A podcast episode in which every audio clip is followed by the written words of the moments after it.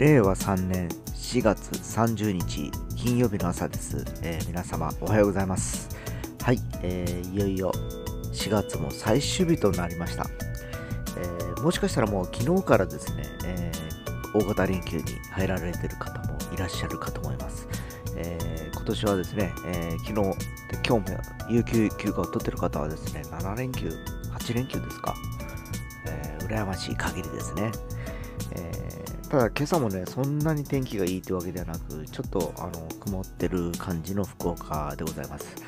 えーまあ、前から言うようにゴールデンウィークは天気が悪いというのがジンクスだったりするんですけど、えー今日も健やかに一日過ごせるように、えー皆さん頑張りましょう。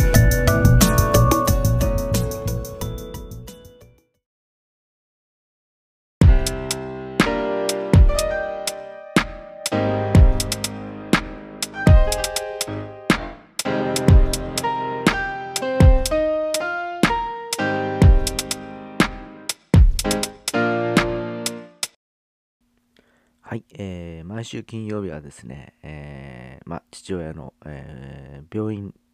に入ってたんですけど、えー今月の、えー半ばぐらいから老犬というところに移動しておりまして、えー先週はその老犬の方が我が家にやってまいりましてその話もしたかと思うんですけど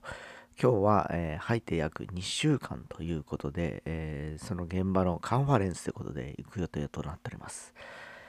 えー病院でもあの月に、え1回カンファレンスことをやらさせてもらってたんですけど、えーね、あの実際ね、あの現場僕らもわからないからですね、どういうふうに過ごしてるかっていうのは、えー病院よりもですね、老犬に関してはリアルにあの会うこともできたりだとか、実際の、えー生活してる、えー瞬間っていうのを見れたりするんですけどね。えただ、先週ちょっと父親があの帰ってきた時に、やっぱり長くおるところではないなというふうにちょっと漏らしてたので、えーおそらく、まあ、あの、窮屈な生活相変わらずやってんだろうなという気がしております。まあね、えー今、ほら、これだけコロナウイルスも流行ってですね、えーいろんな病院だとか福祉施設の中も、えーかなり閉塞感があるのかなっていう気がしております。えー普通の病院ってほら、あのーこれまではですよ、患者の方がいろいろこう出て回って売店でお茶買ったりだとかですね、えーする姿とか見てたんですけど、今もう動き回れないと、要は。えー感染症のやっぱあの疫病が流行ってるってこともあってですね基本的に部屋にいるかリハビリする現場なのかという、まあ、二択みたいな状況なんですね。えーまああの日に日にあのここ福岡もですねコロナ患者がもう300、400と増えてきているさなかですね、えー去年も、え記憶に新しいかと思うんですけどやっぱり福祉老人施設でクラスターとかやっぱりバンバンこう去年ね、え出てきた感じなんですね。去年はそのまああの何ですか金の熊でしたっけね、えでやっぱりクラスターで二十何人という、えーコロナ患者が、えー陽性反応が出た方がいらっしゃったりしたんですけど、えーその金の熊から実はうちの父親が今入所しているところは隣の音金というところなんですね。だから結局このエリアって結構老人福祉施設が多いエリアでございましてですね、えーまああの病院と隣接してたりはするんですけどなかなかね、えーまくいかないっていうかですねそういうところにこう大量発生するともうやっぱり年配者が多いとこなんでもう直結しても死につながったりするんでですね、えー職員の方もかなりデリケートに、えーセンシティブにこうあいろいろ対応されてるというのが現実のようです。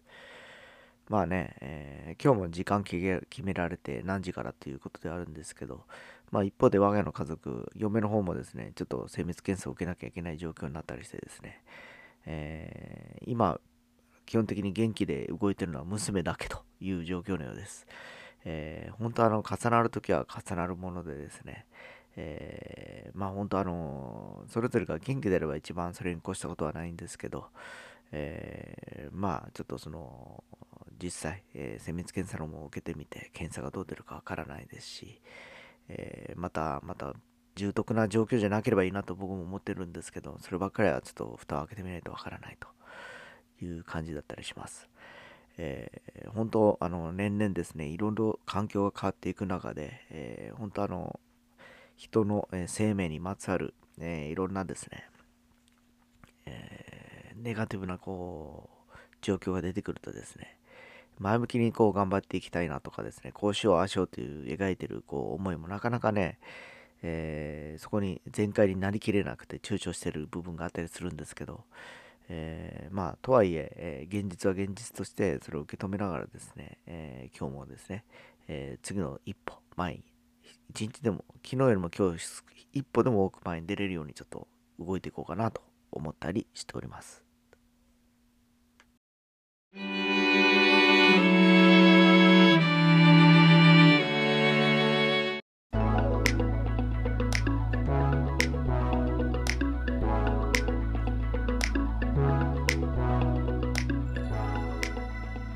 はい、えー、ようやく昨日ですね、ホークス連敗が止まりました。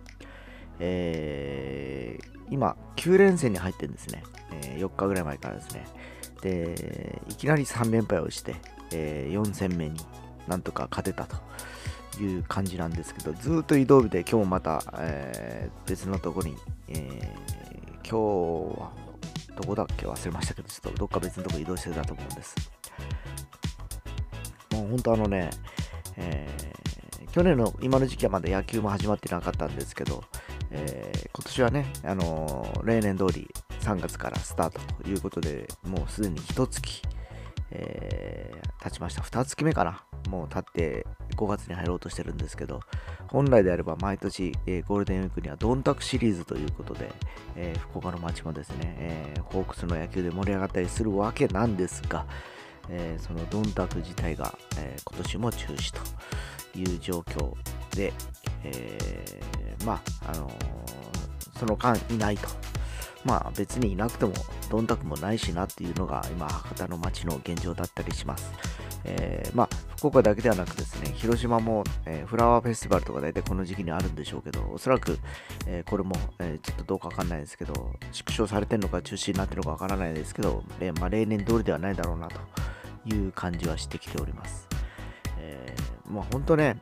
休みの日にリフレッシュをする、そして働いていくっていうのが、これまでの僕らの生活のスタイルだったんですけど、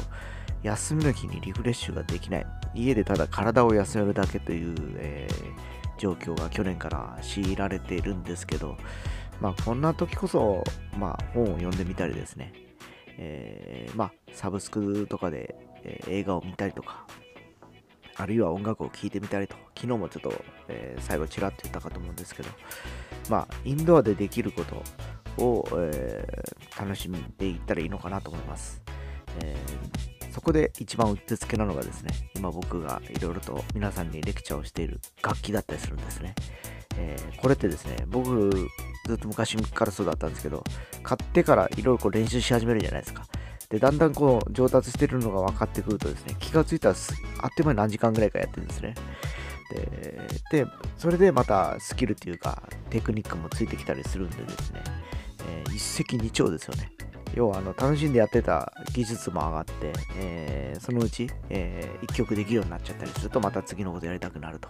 まあ学習してるのと一緒ですからね。えー、まあ本当そういう機会がございますので皆さんもぜひ楽器にちょっと触ってみてはいかがでしょうか。